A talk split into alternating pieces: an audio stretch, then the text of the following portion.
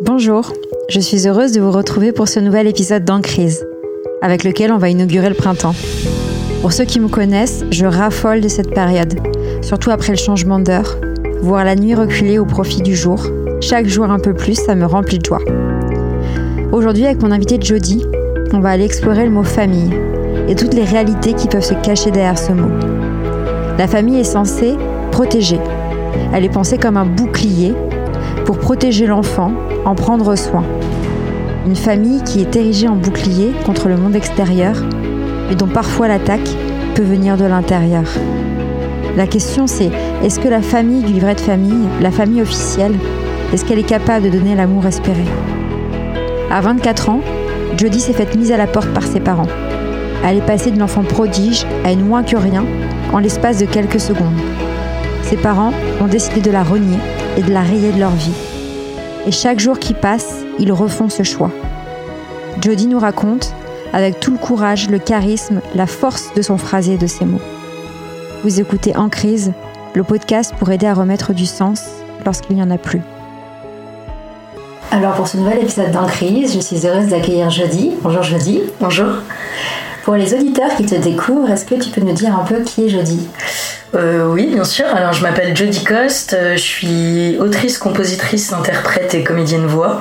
Donc, je prête euh, ma voix et, mes mélodies aux séries, aux pubs et puis à ma carrière personnelle en tant qu'artiste également. Est-ce que tu peux nous en dire un petit peu plus sur le début de ton histoire, à savoir ton enfance? Quel type d'enfance tu as eu Euh, je dirais que sur le papier, j'ai eu une enfance parfaite. Euh, j'ai coché toutes les cases que euh, la société rêve de cocher. je viens d'une famille aisée qui a eu un, un passé douloureux, mais un petit peu comme, comme chaque enfant issu de la première génération d'immigration, je pense. niveau d'études élevé euh, délégué euh, du CP jusqu'à la fac. Euh, voilà, jamais eu de problème particulier, plutôt tendance à défendre les autres. Enfin, l'enfant parfait qui fait de la musique, qui est bien sous tout rapport, et avec des parents qui en théorie sont bien sous tout rapport. Tu as des frères et sœurs? J'ai une petite sœur, on a 15 ans d'écart. Euh, donc euh, c'est difficile à dire pour moi que c'est ma demi-sœur, euh, mais c'est la vérité. Ça ne change rien à l'amour que je lui porte, puisque mon père biologique est décédé quand j'avais 6 mois dans un accident de voiture, et mon beau-père, je l'ai rencontré quand j'avais 5-6 ans. Aujourd'hui, tu es venu au micro d'Encrise pour témoigner d'une des crises que tu as traversées. Je te laisse choisir à partir de quand tu souhaites faire démarrer l'histoire.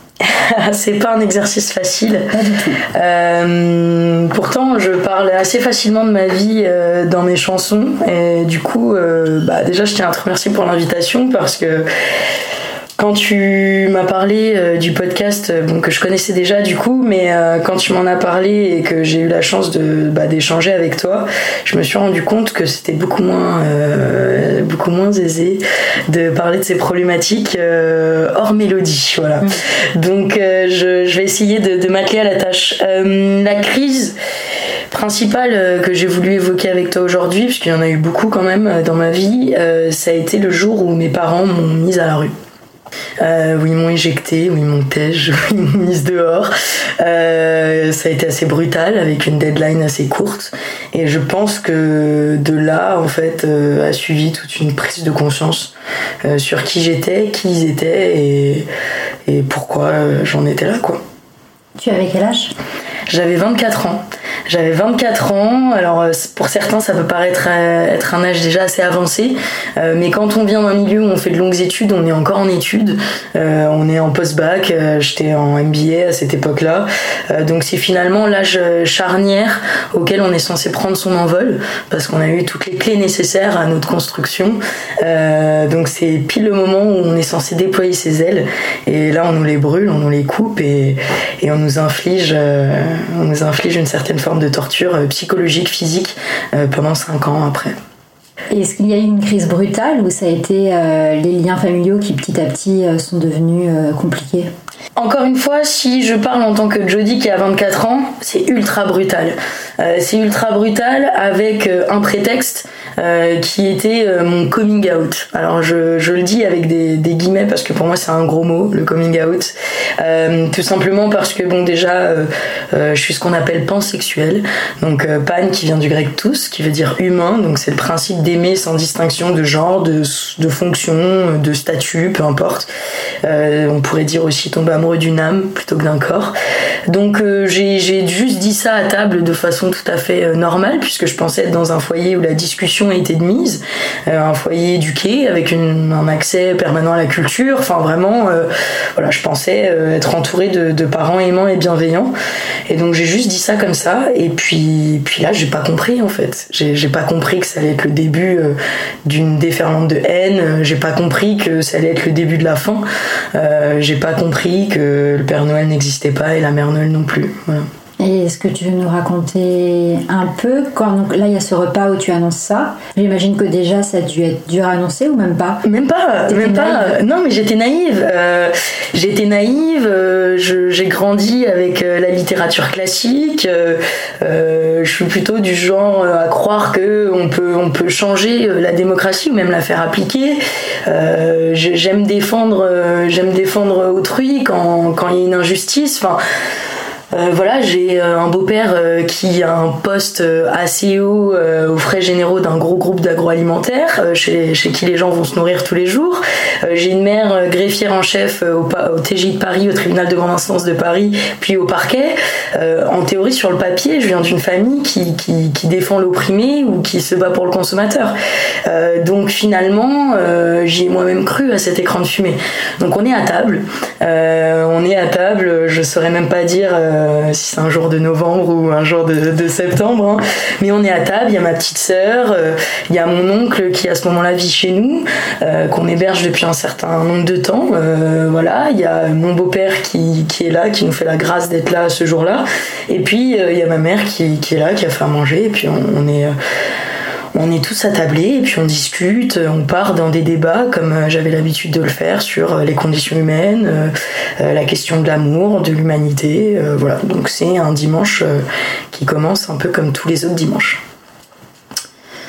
Et puis, et puis je suis là et je, je sais plus de quoi on parle, mais je dis mais regardez, c'est totalement aberrant ce que vous dites, puisque la preuve en est, moi j'aime l'humain, je suis fière d'aimer l'humain, et je pense qu'aujourd'hui, on peut aller au-delà de tous ces carcans, euh, de toutes ces cases que sont euh, l'hétérosexualité, l'homosexualité, la bisexualité. Enfin voilà, pourquoi euh, s'astreindre à, finalement une appellation quand, quand la sexualité c'est quelque chose de personnel Pourquoi parler de sexe quand moi je vous parle d'amour? Enfin voilà, j'abordais toutes ces questions-là, toutes ces thématiques qui aujourd'hui me semblent essentielles encore à l'heure actuelle. Et puis là, en fait, je suis tombée face à des gens choqués euh, qui bougent bée. Euh, et de là, euh, s'en est suivi vraiment attention, tout ce que je vais raconter, c'est 100% red flag, c'est 100% toxicité et c'est 0% d'amour. Voilà. Je peux pas faire meilleure introduction, je crois. Donc là, tu annonces ça au repas. tu vois qu'il y a une incompréhension totale. Et il se passe quoi? T'es mise à la porte le lendemain ou il y a un délai? Non, il y a un délai. Il y a un délai parce que comme tout parent toxique, euh, euh, comme tout parent qui ne devrait pas l'être, en fait, euh, il y a d'abord une maltraitance qui s'installe et qui était, déjà en place en fait depuis longtemps. Pour la faire courte, ils ont une enfant. ça, je l'ai compris après, puisque ça fait 5 ans que je suis une psychothérapie, que je fais de l'EMDR. Donc l'EMDR, c'est remplacer les émotions négatives par des émotions positives en vivant euh, volontairement des scènes traumatiques à répétition. donc c'est vraiment euh, l'image des Russes euh, dans, les livres, ou dans les films d'espions où on vous répète un truc ce que vous compreniez que vous n'êtes pas le problème. Donc c'est vraiment ça et puis ça continue jusque 3 à 4 jours après les séances dans les rêves. Donc c'est une thérapie qui est prenante. mais à l'époque, je me rends compte que d'un coup, plus personne ne se comprend. Et moi-même, je comprends pas. Euh, parce que je travaillais en événementiel à cette époque-là. Euh, j'organise quasi la plupart des soirées gays ou LGBT euh, depuis un certain temps. je prends part aux marches. je suis engagée. dans mes textes, je défends toutes les formes de discrimination. Donc, pour moi, ça fait sens. Ça tombe pas des nues. Euh, on peut pas tomber des nues quand ça fait 24 ans qu'on m'a sous son toit et qu'on m'a entendu euh, écrire des pamphlets et des pamphlets. C'est inimaginable pour moi. Et en fait, je me suis rendu compte que si, euh, tant que je respectais toutes les cases qui font bonne figure aux yeux de la société, alors j'étais l'enfant parfait où à la fin des repas, on me disait Allez, joue, maintenant joue un morceau, joue de la guitare, montre à quel point est belle ta voix. Enfin, j'étais vraiment un phénomène de foire finalement. Et là, pour la faire courte, je pense que ça s'est écoulé sur à peu près un mois, un mois et demi. Euh, ma mère est partie dans sa chambre, euh, mon beau-père est resté face à moi et m'a dit que c'était absolument impossible euh, ce que je disais. Donc déjà, il y a un déni de mon existence propre qui était assez violente, mais qui m'a dit que c'était impossible. Parce que quand on rentre dans un magasin, on sait si on préfère les chemises bleues ou les chemises roses. Ouais, on part de très loin. on part de très très loin. Euh, mais en même temps, euh, voilà, un homme de 45 ans euh, qui travaille dans un gros groupe d'agroalimentaire et qui a dû écraser des vies pour en arriver là où il en est, ouais, ça m'étonne pas que la vision soit un petit peu, soit un petit peu fermée hein, de l'amour. Un peu étriquée, oui. Exactement. mais donc il me dit ça. Alors du coup, là. En fait, il faut comprendre que j'arrive à discuter avec la plupart des gens quand je suis dans des débats dans, dans le milieu social extérieur. Mais quand en théorie, ce sont les personnes qui nous ont inculqué ces principes qui nous sortent des aberrations comme ça, c'est très difficile. On se dit c'est une blague. Et pendant longtemps, j'ai cru que c'était une blague. Euh, je pense que c'est là qu'a été mon erreur. Donc ensuite, euh, j'ai fait des allers-retours entre le premier et le rez-de-chaussée hein, euh, pour aller comprendre ce qui se passait, parce que je comprenais pas pourquoi d'un coup j'avais créé un cataclysme. Euh, et puis donc il y en a un qui nous dit que c'est impossible, qu'on se trompe, que c'est qu'une phase, que enfin tous les clichés qu'on peut entendre. D'ailleurs j'en ai créé un son qui s'appelle pas homophobe et c'est la complainte d'un parent homophobe. Hein. Le, refrain dit je suis pas un parent homophobe, j'ai rien contre les PD mais pas chez moi. donc c'est un peu ce que j'ai vécu hein, pour la chose. Et puis on est face à une mère qui d'un coup nous, demande des comptes. Avec qui on a plus couché euh, Des femmes ou des hommes? Euh, oui, parce en plus, euh, j'en ai un foyer où on, nous fait croire qu'on peut parler de sexe, mais c'est tabou. Euh, donc d'un coup, on me demande d'étaler mes affaires privées sur la place publique, avec un regard de dédain et de haine. donc avec qui j'ai pu se coucher, fille ou garçon, pour faire un prorata, pour voir si j'étais encore sauvable. depuis quand je fais toutes ces cochonneries? Le cochonnerie était utilisé? Ah oui, oui, bien sûr. tout ce que je dis, c'est de la citation, hein, pure et dure, aucune extrapolation. c'est impossible que vont dire les gens de la famille. Euh, mais avant, avant ça, on me demande de retirer mes propos. On me demande de retirer ce qui vient d'être dit. On te demande de te renier, enfin de... Exactement. On me demande de me dire, Jody, non, tu n'as pas dit ça. Euh, mon beau-père me utilise le principe de culpabilisation en me disant, euh, tu vois le mal que t'as fait à ta mère? Elle qui s'est battue pour toi, elle qui a tout fait pour toi. Tu vois ce que là tu es en train de lui infliger, tu vois ce que tu es en train de faire à notre famille, tu vois comme tu es l'épicentre de tous nos problèmes? Euh, je vous jure que peu importe l'âge qu'on a, euh, là je vous en parle, toi tu me vois, les auditeurs me voient pas, les auditrices, mais, mais j'en tremble. Et j'ai compris finalement que l'éducation, euh, quand on dit souvent la faute aux parents ou qui a éduqué cet enfant, etc., je pense qu'à un moment donné, il faut arrêter de rejeter la faute sur les parents euh, parce que ça marche dans les deux sens. Aujourd'hui, je peux le dire, je suis une bonne personne, euh, je fais des erreurs comme tout le monde, attention, mais globalement dans l'ensemble, ça va, je m'en sors et c'est pas grâce à eux. parce que si c'était grâce à eux, si c'était grâce à l'éducation, bah, je pense que je serais juste un personnage médiocre tout comme eux et euh, ils sont pas nés médiocres. Euh, c'est aussi un message que je fais passer régulièrement, c'est qu'on ne naît pas euh, médiocre. On fait le choix chaque jour d'opter pour la haine ou pour l'amour. Voilà. Parce que sinon, tous les enfants de traumatisés, on serait traumatisés, bon ça c'est un fait, mais on véhiculerait la même haine, je pense. tout comme les femmes qui ont été abusées, qui ont été violées, ne deviennent pas elles-mêmes des prédatrices et ne vont pas elles-mêmes euh, violer autrui. Donc euh, voilà, le cercle vicieux, il peut être transformé en cercle vertueux et, euh, je pense que c'est important de dissocier les choses. Tu as complètement raison sur le fait qu'on a chaque jour des choix à faire et qu'on on est libre de les faire et de faire les bons ou les mauvais, mais qu'on est libre. C'est ça. et quels que soient nos parents et, et notre passé.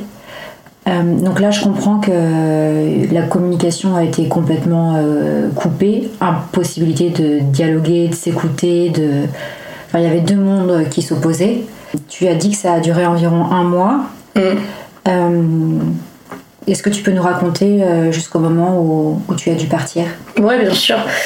Euh, alors c'est marrant, hein, le cerveau humain est bien fait. Il y a des choses dont je me souviens plus, euh, sans doute parce que je ne veux pas m'en souvenir pour l'instant et que comme je suis en train de travailler dessus, euh, voilà, il y a mon esprit qui rejette les détails comme les dates, les heures, les choses comme ça. Donc je je vais, je vais faire global. ouais, c'est classique du climat. Ouais, ouais. Donc, si tu veux, ça se passe de la façon suivante. On a ce repas. Et en fait, il faut savoir qu'à cette table, je me sens trahie. Je me sens trahie parce que euh, ma mère, d'aussi loin que je me souvienne, je suis lyonnaise à la base, donc on a beaucoup déménagé, euh, d'aussi loin que je me souvienne, elle a toujours eu des meilleurs amis gays. Elle allait elle-même toujours en soirée gay. Euh, c'est elle-même quelqu'un qui croque la vie à pleines dents, qui aime plaire, voilà. Jusqu'à présent hétéro, mais elle, c'est une séductrice. et grand bien lui fasse, hein, c'est pas une critique. Hein. mon beau-père, c'est un travailleur, un mec qui vient de la l'Aveyron, euh, qui a bossé dur, qui a commencé par euh, élever des brebis et puis qui a fini au poste euh, où il en est. Donc normalement, on est entre gens, voilà, on m'a inculqué un sens du travail, un respect de l'autre, une possibilité d'être autodidacte, chose que je suis dans la musique. Enfin voilà, on a cet effort du travail. À l'autre bout de la table, il y a mon oncle, qui est le frère de ma mère, qui lui a à une vie qui est la sienne, euh, qui est plutôt du côté euh, obscur de la force, d'accord, multiples condamnations, euh, machin, mais ça n'empêche pas d'être un homme bon. et c'est ce qu'on prône, en tout cas c'est ce que je voyais à cette table-là, que peu importe les mauvais choix qu'on pouvait faire, il y avait l'humain avant tout, il n'était jamais trop tard. Et euh, mon oncle savait très bien que j'étais pansexuelle, euh, puisque euh, étant lui-même un coureur de jupons, il a, je pense, essayé de choper toutes, toutes mes amies ou toutes mes copines. Donc bon, c'est un autre domaine toxique, mais en tout cas, il était au courant. Et ce jour-là, en fait, où j'ai dit une chose tout à fait, pour moi, encore une fois normale, j'ai été trahie de tous les côtés. en face, on me dit entre une chemise bleue et une chemise rose, tu sais. Euh, l'autre, la mère, te dit, monte et te dit depuis quand tu fais ces cochonneries, on te demande de tenir un état des lieux de ta vie sexuelle. Et l'autre en face dit euh, je ne suis pas au courant, je n'étais au courant de rien, euh, malheur, malheur. Et quand ma mère monte, il me regarde, il me dit désolé, mais j'ai besoin de rester logé. Ouais. Euh, et ma petite sœur, euh, qui est une 2005, donc qui est censée être euh, un peu plus en avance sur le temps. Et d'ailleurs, je tiens à dire, c'est totalement faux cette idée reçue. Hein. J'ai l'impression que plus ils sont jeunes, plus ils ont des idées arrêtées. On le voit très bien, la plupart des femmes qui sont qui subissent des violences sexuelles ou du viol conjugal, etc., sont entre 15 et 25. Donc, on est pile dans, dans cette tranche d'âge à l'époque. Et elle a peut-être 13 ans à l'époque et elle me regarde et, et je vois que son monde s'écroule. Je comprendrai plus tard que selon elle, c'est de ma faute. Donc du coup, s'ensuit un mois où on me demande de revenir sur mes paroles. On me demande euh, des comptes. On me regarde plus dans les yeux. On me fait plus la bise. Euh, je suis devenue persona non grata. Euh, Jodie est passée d'un coup de l'enfant prodige, l'élu, hein, à avoir des posters de moi sur des murs, alors voilà, à une moins que rien, à d'un coup, enfin c'est incompréhensible. C'est incompréhensible. Là, je t'écoute et j'arrive pas à comprendre. Mais moi non plus. Euh, à l'époque, j'arrive pas à comprendre. Je comprends bien, je comprends pas. J'ai tout bien fait. Je suis jamais allée en prison. J'ai même jamais eu une heure de colle. J'ai jamais séché un cours. Euh, j'ai été première de ma classe d'aussi loin que je me souvienne. Euh, enfin c'est incompréhensible. Oui, et puis surtout, les parents que tu décris sont plutôt ouverts d'esprit et en avance par rapport à d'autres schémas de parents. Exactement. Euh, je n'ai jamais allé dans des soirées gays, tu vois. Voilà, non, mais je suis fière d'avoir les parents que j'ai en plus à l'époque. Euh, j'ai toujours fait des soirées chez moi, ce sont des détails, mais ils m'ont toujours autorisé des soirées. Euh, je connais l'œnologie euh, grâce aussi à leur passion. Enfin, euh, je suis tout à fait à même d'évoluer dans des hautes sphères comme des sphères plus prolétaires, ouvrières ou autres. Enfin, normalement on est une famille tout terrain quoi. Euh, la famille Coste, euh, c'est la famille euh, bah, que tout le monde aimerait avoir. Dans notre sphère, on a un rayonnement qui est assez important. et Jodie ne, ne, déroge pas à la règle, quoi. Donc d'un coup. Et là, tu étais en train de casser l'image qu'ils avaient construite visiblement. Exactement. Hmm. Et je me suis rendu compte qu'à aucun moment ils avaient cherché à faire connaissance avec moi, en fait. Parce que pourtant, euh, je m'en suis jamais cachée. C'est pas du jour au lendemain, je suis arrivée, j'ai sorti un drapeau de mon pantalon et j'ai dit hé hé Non, pas du tout. Euh, encore une fois, je le redis, pour moi, il n'y avait, pas d'annonce, quoi. J'ai dit ça comme j'aurais pu dire passe-moi le sel. Donc vraiment, je m'attendais pas à une chute de la sorte. Et puis ensuite, c'est arrivé au même moment à peu près que la sortie de mon clip Sweet Candy, euh, où euh, c'est toute une métaphore sur le bonbon, etc. Euh, Voudrais-tu être ma friandise? Enfin voilà. et dedans, il y a à la fois un mec et une meuf, et on sait pas trop comment. on sait pas. Voilà. Et c'est ce que je voulais représenter parce que, étant pan, aimant l'humain, pour moi, c'est pas ce qui compte, ce qu'il y a entre les jambes. Ce qui compte, c'est ce qu'il y a dans le cœur. et je pense que si les gens se prenaient un peu moins euh, la tête là-dessus, euh, bah, ça éviterait beaucoup de, questions et ça éviterait beaucoup de blessures. Euh, voilà. Si on remplaçait ne serait-ce que dans les, formulaires administratifs, par exemple, de mettre monsieur, madame ou ce troisième déterminant qu'on n'a pas, nous, dans notre langue, si on mettait humain 1, humain 2, je pense que déjà, on réglerait pas mal de problèmes. c'est un raccourci, mais, mais c'est une idée quand même qui, qui, qui résume un peu la chose. Mais donc, du coup, d'un coup, euh, limite si on me crache pas dessus quand je rentre chez moi quoi. Euh, j'ai la boule au ventre. Euh, en plus on est au moment où on parlait déjà potentiellement que j'allais vivre ailleurs, donc les choses étaient en train de s'enclencher. C'était prévu sur un an et demi, deux ans, enfin voilà la suite logique des choses. et puis pendant ce mois-là, mon beau-père prétend que lui ne comprend pas. C'est-à-dire que à aucun moment quand je lui donne son avis, il statue. Et ça, c'est une forme de maltraitance. C'est-à-dire C'est-à-dire que quand je lui dis aide-moi, maman est folle, euh, elle a totalement vrillé, elle m'insulte, elle machin et tout, euh, fais quelque chose. Il se tait. Et je pensais pas que l'expression euh, qui ne dit mot consent était applicable tout le temps, mais en fait j'ai compris bien des années plus tard que lui aussi était homophobe. mais pour moi, son silence, il l'a fait passer sous couvert de je veux l'équilibre et la paix à la maison. Mais en fait, j'ai pas compris tout de suite que son silence, que sa non prise de position n'était pas une volonté euh, de régler les choses, euh, mais bien euh, un acquiescement du comportement de ma mère. quand je l'ai vu en off, dans des bars ou autres, parce que c'était plus possible d'instaurer un dialogue à la maison. J'ai cherché hein, à communiquer avec eux. Euh, j'ai les enregistrements de ces conversations. Euh, il me disait tout simplement que euh, lui, il voulait pas se prendre la tête en rentrant chez lui, et que même si sa femme était folle, c'était pas son problème. mais du coup, je me retrouve face à deux personnes qui ne font pas qu'un, euh, donc je dois euh, finalement, il, me rend chèvre. Euh, je, cours après l'un, après l'autre. J'en viens même à m'excuser auprès de ma mère. pour lui dire que si je l'ai blessée, j'en suis désolée. Donc j'en viens même à renier ma propre personne. Et elle me dit droit dans les yeux, j'ai rien contre les PD, hein, mais pas chez moi. Elle l'a dit. Elle l'a dit.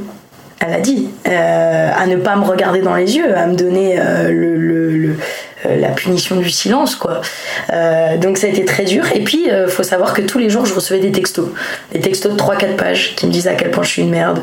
de ta mère? Ouais. à quel point, depuis que je suis née, son existence n'a été qu'un lot de tristesse, etc. à me tenir responsable de la mort de mon père biologique.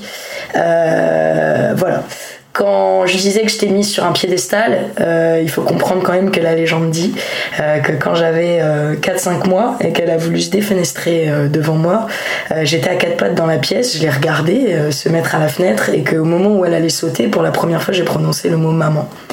Et que ce jour-là, elle a décidé de me dédier sa vie puisque je lui ai sauvé la sienne. Sympa les légendes urbaines familiales. Ah ouais, alors euh, peut-être que c'est vrai, peut-être que j'ai dit maman à ce moment-là, peut-être que c'était son esprit, euh, peut-être que ça expliquerait pourquoi euh, j'accorde tant d'importance aux mots, pourquoi j'en ai fait mon métier et, finalement mon but dans la vie. mais quoi qu'il en soit, ça explique un petit peu le piédestal sur lequel j'ai été mise et la pression avec laquelle j'ai vécu toute ma vie. et j'ai eu l'impression que pour la première fois que je disais ce qui moi me ressemblait vraiment, euh, bah, ça a été rejeté, quoi. Parce que j'étais pas là pour avoir mes propres opinions, j'étais là pour refléter l'image d'une famille. Donc, euh, ça a été assez violent. Et euh, avec le recul, parce que là, quand tu racontes l'histoire, tout se passe bien, et puis il y a ce, ce, déjeuner ou dîner où tout part en, en vrille. Tu vois, il y avait eu des accros avec ta mère, tu avais senti qu'il y avait ce, en fait, cette dualité chez elle? Ouais, toute sa vie, de toute façon, elle a toujours eu un problème avec, euh, avec les lesbiennes, euh, avec les femmes entre elles. Euh, je, alors moi, j'aime pas employer le mot lesbienne parce que encore une fois, en tant que pan, c'est pas un gros mot hein, d'être d'être gay ou lesbienne ou autre, mais elle a, c'est la vision d'une femme avec une femme. Plus que celle d'un homme avec un homme. Ouais, bizarrement. Mais c'est bien le principe des homophobes. Euh, quand vous constatez les gars qui sont homophobes, parce que je discute beaucoup hein, forcément avec euh, que ce soit des jeunes, parce que je dirige des colonies, euh, j'ai travaillé en foyer de la protection de l'enfance, je travaille aussi avec des PDG en communication politique, etc. Donc ces thématiques, je les aborde très régulièrement. on s'en rend compte. en tout cas, je m'en rends compte. La plupart des homophobes, ils ont plus peur de leur propre sexe. Ok. Euh, chinois marrant, qui est un humoriste, le dit assez facilement. Quand il parle des homophobes hommes, il dit c'est comme si vous aviez peur que d'un coup il y a un gay qui arrive et paf, qui vous la mette. Euh, mais c'est un peu ça. Les gars disent toujours ouais, si mon meilleur ami euh, euh, c'est un vieux PD, c'est plus mon meilleur ami, nan, nan, nan. Et quand on leur demande ah les meufs, non, mais les meufs, t'as vu, c'est pas pareil. Pourquoi? Parce que l'éducation du porno, parce que tout ça. Euh, et de l'autre côté, au niveau des meufs qui sont homophobes, c'est la même chose. C'est-à-dire que les gars, c'est assez loin. Euh, mais dès qu'on parle de deux meufs et que ça touche finalement à leur intimité propre, euh, c'est impensable. voilà. Donc, du coup, c'était exactement ce schéma-là. Avec du recul, oui, j'avais des indices. Avec du recul, j'aurais dû le savoir. mais c'est mes parents. Oui, quand tu es dans un, quelque chose de naïf et de bienveillant, tu vois pas ces signaux. Et puis, euh, et puis j'ai grandi dans une famille avec une mère qui m'a toujours dit que peu importe ce qui m'arriverait, euh, elle serait là pour me défendre. Euh, j'ai grandi dans un foyer où on m'a toujours fait comprendre que l'enfer c'était les autres, mais que c'était la solidarité familiale avant tout. Aujourd'hui, rien que le fait de discuter avec toi, c'est en soi une trahison. Euh, comme dans toute famille dysfonctionnante, et d'ailleurs c'est un, conseil hein, que je donne aux gens, euh, je le dis à chaque fois, il faut libérer la parole. Euh, parce que dans toute relation qui ne va pas, dans toute relation toxique, vous remarquerez qu'il y a un culte du silence. Et, et, forcément, parce que si parler, parler libère, même en parler à une tierce personne, c'est déjà sortir de l'emprise. Donc du coup, nécessairement, Là, aujourd'hui, te parler, j'ai chaud. J'ai chaud, j'ai l'impression de trahir, euh, de trahir ma famille. Euh, je ne sais pas quelles seront les conséquences puisque ce sont des gens puissants. Donc euh, il suffit que quelqu'un euh, relate euh, l'histoire et dise Ah, j'ai entendu ta fille. j'ai quand même fini par avoir des avocats hein, contre mes parents. ils ont quand même voulu me faire signer des papiers attestant que j'étais bipolaire. oui, oui, c'est allé très très loin. c'est pas que dans Dallas. Hein, Donc raconte-nous là, parce que bon, je comprends, spoiler, hein, je comprends que, le dialogue n'a jamais pu être établi et qu'il n'y a jamais eu un apaisement possible. Non. Donc, quel, donc là, ça fait. C'était il y a combien de temps cette crise? Euh, C'était, c'était, ça fait maintenant 7 ans. D'accord. 7 ans. Dans les grandes étapes de ces 7 années, qu'est-ce qui s'est passé vu que je comprends que la réconciliation n'a jamais pu être possible. Non, et elle le sera pas. Et elle le sera pas. Euh, disons que la réconciliation, moi, je l'ai faite avec moi-même. Et c'est un autre conseil que je donne aux gens euh, qui sont dans ma situation. C'est-à-dire que c'est dur d'être orphelin, euh, non pas parce que la vie vous l'a imposé, mais parce que vos parents l'ont choisi. tous les jours, ils font le choix de, me rejeter, de me renier. Sept, sept ans, finalement cette étape. Le premier mois ou les deux premiers mois, on te fait revenir sur tes propos. Ensuite, on te laisse trois jours pour déguerpir euh, avec toutes tes affaires, puisque sinon on décrète qu'au bout de trois jours, euh, tout ce qui reste dans ta chambre leur appartient et sera jeté. Donc moi dans ces trois jours, bah, j'ai de la chance parce que euh, j'ai pas eu à ce moment-là la honte ni la peur de solliciter mes potes euh, qui voyaient tous mes parents comme des saints. Hein. Donc euh, tu te manges 20 000 fois les réflexions. Ah ouais tes parents? Non mais ça va s'arranger. Ah ouais tu crois? Oh, Je l'imaginais pas comme ça. Mais en fait je vous demande pas votre avis. Là je suis en crise. Je pensais que tout allait suivre une suite logique d'enfants protégés, d'accord? Je pensais que mes parents seraient là jusqu'à la fin de ma vie. Je pensais que j'étais dans un foyer où tout allait bien. Euh, et d'un coup, d'un seul, je me retrouve à la rue de ce pavillon, dans cette rue aisée, dans cette ville aisée, et je, sais pas quoi foutre. Alors je sais que euh, euh, les, les, les, plus mal pensants pourront dire ça va, elle a eu 24 ans euh, ou elle a manqué de rien, etc. mais ne manquer de rien financièrement et manquer d'amour, c'est tout autant traumatisant que ne pas manquer d'amour et, manquer peut-être financièrement quoi. Ouais, pour moi le sujet c'est même pas tellement que tu sois retrouvé à la rue, c'est le sujet de mes parents m'ont renié. Ouais, c'est ça. Je me suis fait renier. Ouais. Je me suis fait renier. Non mais c'est un truc qui est ouf. Mm. Et quand j'en parle aux parents, euh, à des gens qui sont eux-mêmes parents ou qui se visualisent parents, ils me disent mais j'imagine pas renier mon enfant. Et pourtant ça existe. Et ça existe bien plus qu'on ne le croit. Euh, D'où l'importance de ton témoignage pour que ceux à qui ça arrive se disent pas euh, c'est de ma faute, ça n'arrive à personne d'autre. Ouais, et c'est pas toujours des familles, enfin toutes les familles ont des problèmes, mais c'est pas toujours la famille comme on aime nous le dépeindre dans les médias. Euh, c'est pas toujours, et je pense que bien souvent c'est pas la famille qui est en galère économiquement, qui vit en bas d'une tour, où le frère il a fait un ou deux deals ou je sais pas quoi. Souvent c'est pas ça, parce que je pense que là il y a un sens de la solidarité, parce qu'on doit rester tous ensemble. Souvent, ça vient des familles qui sont euh, plus ou moins aisées et ça se passe derrière quatre murs, derrière ces pavillons qu'on ne sait pas ce qui se passe dans ces maisons. Euh, et c'est un truc que j'aimerais dire parce que souvent on pointe du doigt ceux qui ont eu une bonne éducation, euh, ceux qui n'ont manqué de rien sur le papier. mais c'est pas parce que mes parents signaient des chèques que je suis devenue celle que je suis, aujourd'hui. Euh, c'est parce que certes, de chaque opportunité que j'ai eue, j'ai essayé de les transformer. Mais c'était un travail euh, personnel. Et du coup, pendant ces 7 ans-là, bah, on te fait croire que t'es qu'une merde, euh, on te salit. et du coup, ça a des répercussions. Hein. Ça a eu des répercussions sur ma vie sexuelle, ça a eu des répercussions sur l'estime que j'avais de moi. en fait, tout ce qu'ils ont soi-disant construit, ils sont assurés de le détruire. Et une fois qu'ils pensaient que j'étais au fond du trou, ils m'ont dit t'as trois jours pour déguerpir. Euh, il faut savoir que je suis quelqu'un qui n'aboie pas. Euh, je ne dis rien, euh, je mords. Et si je te mords, par contre, c'est définitif. Et voilà. Moi, on m'a dit de partir, je suis partie. Donc j'avais trois jours. En 72 heures, j'ai réussi à réunir des potes, un camion, et on a tout enlevé. Et j'ai enlevé toute trace de mon existence jusqu'à l'ampoule. Voilà. Parce qu'à un moment donné, il faut aussi comprendre euh, que les mots ont une importance. Et que c'est facile de dire Ah, j'ai dit sous le coup de l'énervement. Encore une fois, je le répète, on fait des choix. Quand tu es énervé et que tu fais le choix d'être méchant, c'est un choix que tu fais. Oui. Rien ne te coûte de t'isoler de détendre, de te calmer, même si ça met 3-4 jours, et de revenir vers la personne avec des mots plus doux, avec des mots qui font sens. L'importance des mots. C'est, je, ne cesse de le répéter, mais un mot mal placé peut faire plus de mal qu'un coup de poing. Euh, un coup de poing, c'est un hématome, c'est visible, on en guérit rapidement.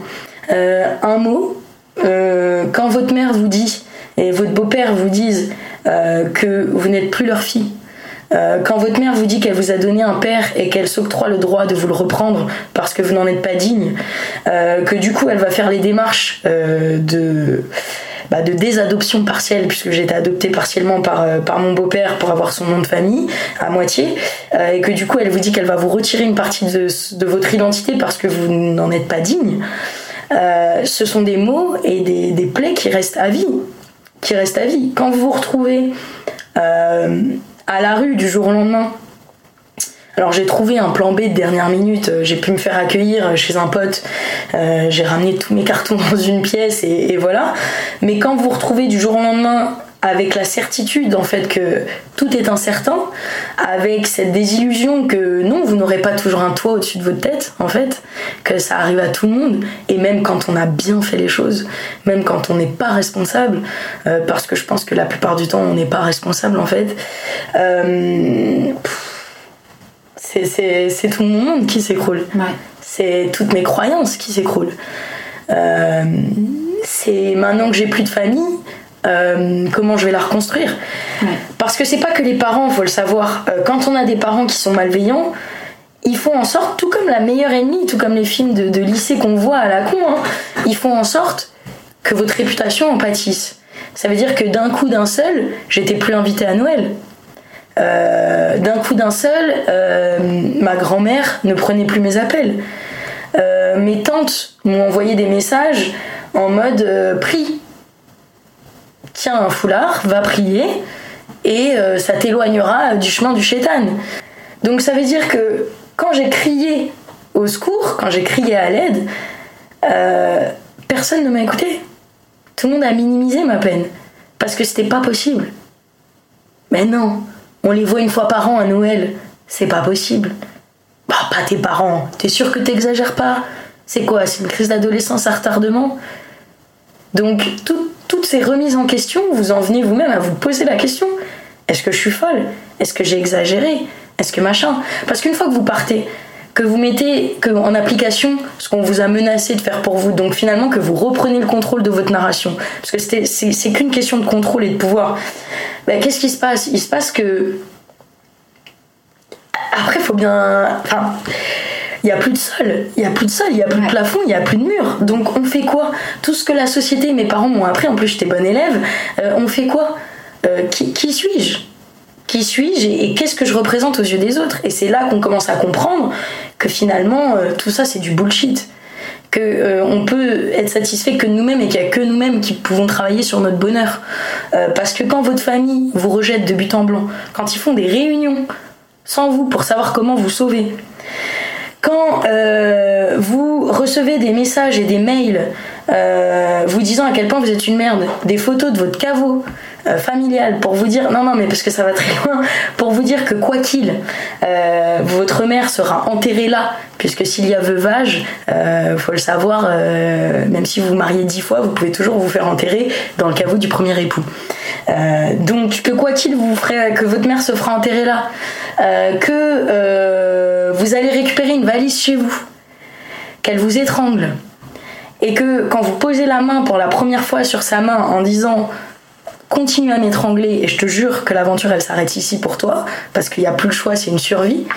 Que votre beau-père monte l'escalier, qu'elle se jette au sol comme si vous l'aviez maltraité que votre beau-père arrive, voit ça, vous pousse contre le mur, que vous ne vous laissez pas faire, que vous le poussez en retour, que votre petite sœur arrive, crie en disant Jody, que fais-tu? Et que le lendemain vous recevez des mails et des courriers recommandés euh, vous disant que vous avez maltraité votre sœur alors que vous l'avez vous-même éduquée de, vos de ses 0 à ses 8 ans, euh, il y a de quoi devenir folle. Qu'on vient jusque chez vous quand vous avez trouvé un nouveau logement, qu'on vous pourchasse en fait, parce que vous comprenez que finalement, c'est pas tant le fait que vous ayez fait votre coming out. C'est pas tant le fait que euh, vous ayez fait ceci ou dit cela. En fait, on se rend compte a posteriori, la femme de 31 ans que je suis aujourd'hui s'en rend compte 7 ans après, et après avoir travaillé sur soi, que le vrai problème, c'est que vous ne rentrez plus dans leur case. Et que la plupart des, parents qui sont maltraitants, parce que c'est de la maltraitance, hein, il n'y a pas besoin de cogner euh, pour être maltraitant. Euh, la plupart des parents qui sont maltraitants, finalement, c'est juste parce qu'ils s'acceptent pas eux-mêmes. Évidemment, ouais. Et, ça, je tiens à le rappeler, il faut arrêter, et je le dis, s'il y a des, victimes de, maltraitance ou des gens qui ont été reniés et qui m'écoutent aujourd'hui, je, je, le dis, déjà d'une, on s'en sort, parce qu'on n'a pas le choix, et qu'il est hors de question de laisser gagner l'oppresseur. Voilà. Euh, j'ai changé de ville pendant deux mois, mais j'ai tenu à retourner dans ma ville parce que je ne vois pas pourquoi j'ai été déracinée euh, pour de faux prétextes. Euh, aujourd'hui, mes parents habitent à 600 mètres de chez moi. ils le savent, il hein, n'y a pas de souci là-dessus. Et encore une fois, ils font le choix chaque jour de continuer à me renier. À la question qu'on se pose souvent, s'ils revenaient, est-ce que je je sais pas, pardonnerais ou je sais pas quoi. Euh, je réponds toujours j'ai déjà pardonné. Euh, pour moi, pas pour eux. Et je pense que peu importe en fait le statut de parent, de petit ami, de mari, de peu importe qui les gens sont pour nous, un statut ça se mérite. Et on appelle mère la personne qui, euh, qui nous donne de l'amour, qui nous aime inconditionnellement euh, qui nous protégera quoi qu'il. On appelle père ou beau-père cette personne qui nous apporte ce socle d'éducation, cette protection, cet amour. Aujourd'hui, ce ne sont pas mes parents. Et je l'ai compris que ce n'étaient pas des parents. C'était des, garants. Euh, des cautions, mais ce ne sont pas des parents. Et euh, à tous ceux qui seraient bien pensants et qui diraient à chaque fois aux gens qui sont victimes de ça, t'inquiète, ça va s'arranger, ou euh, oh mais ils vont revenir, arrêtez de dire ça. Parce que si vous nous souhaitez vraiment le bonheur, la meilleure chose c'est qu'ils ne reviennent pas. La meilleure chose, c'est qu'on puisse comprendre qu'on peut construire son bonheur par soi-même et reconstituer une famille, peu importe le modèle euh, de famille qu'on reconstruit, qui est le nôtre et qui nous fait du bien à nous. Et ça, je pense que c'est essentiel. Euh, et être seul, c'est aussi un modèle de famille. On n'est pas obligé d'être accompagné pour être bien dans sa vie. Euh, on le voit là, on est au mois de février. Euh, je vois plein de gens de mon public qui m'envoient des messages pour me dire à quel point ils sont déprimés et en galère parce que seuls, parce que célibataires, parce que ceci, parce que cela, parce qu'ils n'ont pas formé de famille. Euh, je trouve qu'aujourd'hui la famille c'est un gros mot et c'est plus comme on l'entend. Soyez bien avec vous-même. le temps qu'on passe à cultiver son propre jardin, c'est du temps qu'on passe pas à pisser dans le buisson d'à côté. Super punchline. Comment tu as fait, et ce qui pourra peut-être aider ceux qui écoutent ce témoignage, pour, euh, à partir de ce moment où, comme tu le disais, hein, le sol s'écroule, j'ai plus de mur, j'ai plus rien, comment tu reconstruis quelque chose à partir de rien? Comment tu arrives à trouver le chemin? Est-ce que tu as eu des choses qui t'ont aidé, des rencontres? Est-ce que c'est les amis?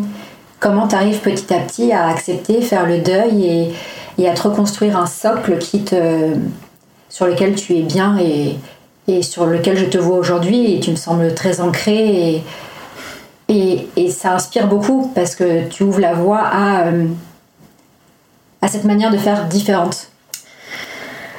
C'est une très bonne question. Euh, je pense que euh, ce qui m'a aidé avec du recul, déjà, la première chose, c'est vraiment d'en avoir parlé. c'est déjà assez traumatisant de se faire renier, mais si en plus on vit ça seul, euh, quand on croit que le socle de notre vie ce sont nos parents, euh, bah, je pense qu'on peut vite arriver au suicide. Euh, je suis quelqu'un de résilient et je pense que à partir du moment où on en parle, même si on n'a pas la force interne, on peut la trouver chez les autres. Après, il faut savoir à qui en parler. Il faut en parler à des gens qui ne nous jugeront pas. Si on n'a pas la chance d'avoir autour de soi des amis qui sont déjà dans cette démarche-là, euh, il y a des associations qui existent, euh, que ce soit euh, le refuge par exemple, ou des autres associations pour les parents qui, enfin pour les enfants qui se sont fait renier par leurs parents. Alors très souvent on parle du reniement par à cause de l'homosexualité ou autre, mais je tiens à dire encore une fois, sans rentrer dans les détails personnels, que moi mon coming out il a été qu'un prétexte. Donc du coup, faut pas se dire qu'on s'est fait renier pour telle ou telle raison et ce sont des bonnes ou des mauvaises raisons. Le reniement est déjà extrêmement violent en soi, c'est déjà une crise en soi, peu importe les raisons. Et même si on estime qu'on a nos torts, aucun parent ne devrait renier son enfant. Donc il n'y a pas de tort recevable. Il faut arrêter de se culpabiliser. Donc je le dis, c'est pas de votre faute. Si toi derrière là t'écoutes ce podcast et que tu, tu, essaies de trouver les raisons qui ont fait qu'on est arrivé à là, non, c'est pas de ta faute. La troisième chose, euh, je, je pense qu'au-delà d'en parler, c'est de se poser, d'arrêter de se juger et de se dire ok, quelle est la prochaine étape? Quelle est la première étape? Euh, Moi, ma première étape, c'était de trouver un logement. Ça peut paraître euh, niais de dire ça, mais c'était ma première étape. Euh, par chance, euh, j'étais avec ma compagne, qui est aujourd'hui mon épouse. donc du coup, c'est une nana solide. elle était autant outrée que moi, si ce n'est plus. Et étant marseillaise, disons qu'elle a un peu moins ce, culte de du parent euh, sacro-saint, euh, Dieu, parce que mes parents étaient mes dieux, hein, on, va, dire les choses comme ils sont, j'étais une fanatique de mes parents. Donc du coup, elle m'a un petit peu aidé à ouvrir les yeux. Euh, sans jamais donner son avis, en tout cas, elle m'a montré que j'avais une oreille attentive et que je pouvais m'épancher. ensuite, on, s'est suivi deux ans et demi, trois ans de dépression. ça se fait pas comme ça. je pense que du coup, l'étape, c'est d'accepter qu'on va pas bien. c'est pas grave d'aller mal pour aller mieux et peu importe le temps que ça dure. On s'en est bien rendu compte maintenant avec le Covid. Euh, la temporalité, c'est quelque chose de tout à fait subjectif. Euh, mais c'est important. Il y en a plein qui ont déprimé pendant Covid. Je pense que moi j'en faisais partie. Euh, Covid, au-delà de toutes les conséquences néfastes que ça a eu, moi ça m'a aidé. Parce que c'était un temps où le monde s'est arrêté. Et du coup, j'ai pu moi aussi m'arrêter. Mais au-delà de ça, je tiens à le dire, il faut pas avoir peur de dire qu'on va mal et il faut pas avoir peur de se dire qu'on va mal et d'accepter de pleurer. Il n'y a pas de honte à pleurer. Il n'y a pas de honte à être sans dessus dessous. Je savais pas si j'allais m'en sortir. Et une fois que c'est fait, je pense qu'il faut aller chercher l'aide d'un professionnel. parce que ce sont des séquelles dont on se remettra pas solo honnêtement, je vois pas comment je pourrais m'en sortir. Et sept ans plus tard, j'ai encore des séquelles. Hein. Euh, encore pas la nuit. Euh, à chaque fête des mères, à chaque fête des pères, à chaque anniversaire. Euh, je suis née en janvier, chaque début d'année. En plus, c'est collé à Noël. ça me rappelle qu'il y a une famille que je chérissais et qui a fait le choix de me rejeter alors que je n'ai rien fait. Donc, je pense que le message que j'ai envie de passer, c'est que c'est un travail de longue haleine et sur toute une vie probablement. Mais que ça vaut le coup je vous jure que ça vaut le coup. Le bonheur auquel j'ai accès aujourd'hui, euh, quand on me dit ouais t'as de la chance et tout et tout, non c'est pas une chance. Euh, je travaille au quotidien. Euh, la dernière fois que j'ai pleuré c'était hier soir. donc voilà, c'est pas un mal.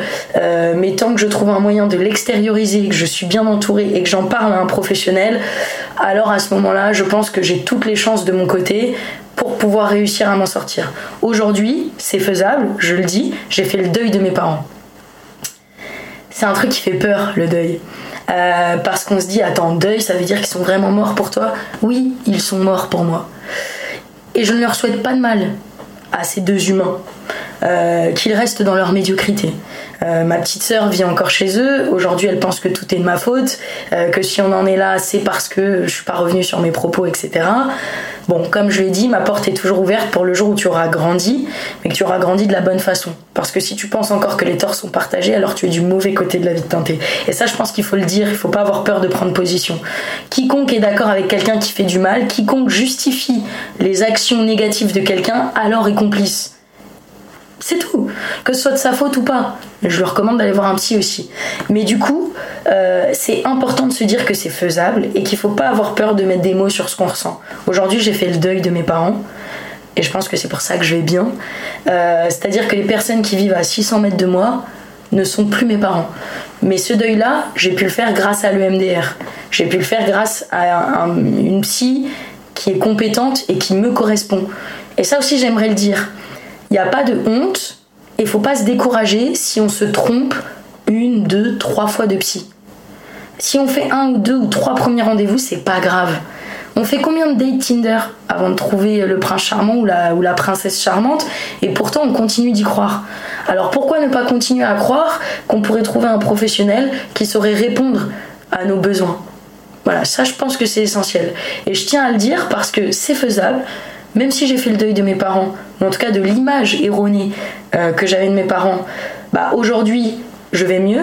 Ça m'empêche pas de pleurer ces parents auxquels j'ai cru, parce que parce que c'est comme le Papa Noël. Hein. Encore une fois, je crois plus au Père et à la Mère Noël, mais euh, cette désillusion, il faut l'encaisser et il faut se reconstruire autrement.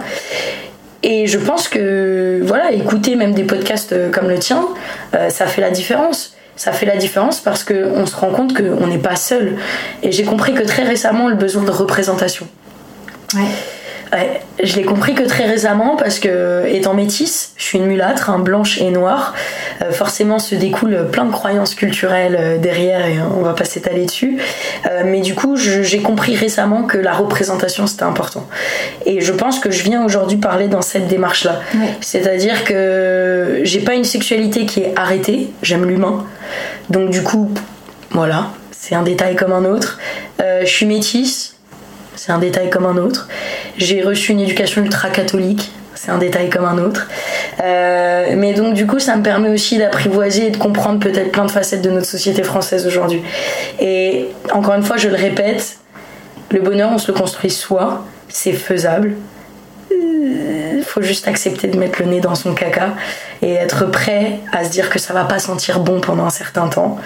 Mais je vous jure que ça vaut le coup. Je, vous pouvez pas voir ma tête là, mais on. J'ai un énorme sourire et, je vous jure que punaise, ça fait du bien. Respirer pour la première fois, euh, arriver 30 euh, ans, euh, ça fait du bien.